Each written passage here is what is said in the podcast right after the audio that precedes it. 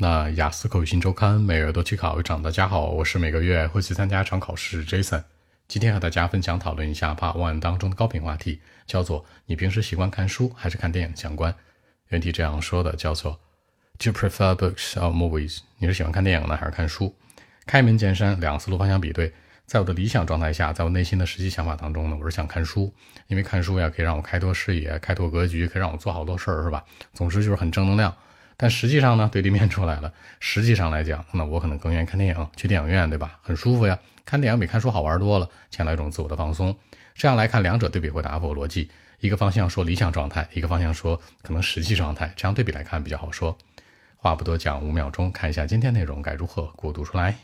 Well, actually, I'll say that in the bottom of my heart, I'll go with books. I know it. You know, it could be a great way for me to broaden my horizons and get to know something that I'm not familiar with. But in fact, I'll go to the cinema. And undoubtedly, I do this more often in life. By doing so, I'll feel much happier, especially after hard work or study. I mean, it can be a perfect way for me, you know, to lose myself. So that's it. I mean, I love both, but most of the time I'll go with uh, movies.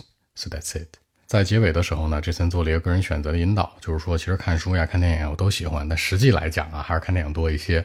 考官接下来就问了，那为什么呀？为什么经常去电影院看呀？或者说你为什么经常看电影不怎么看书呀？你觉得两者有什么区别呢？可以形成更多话题的比对。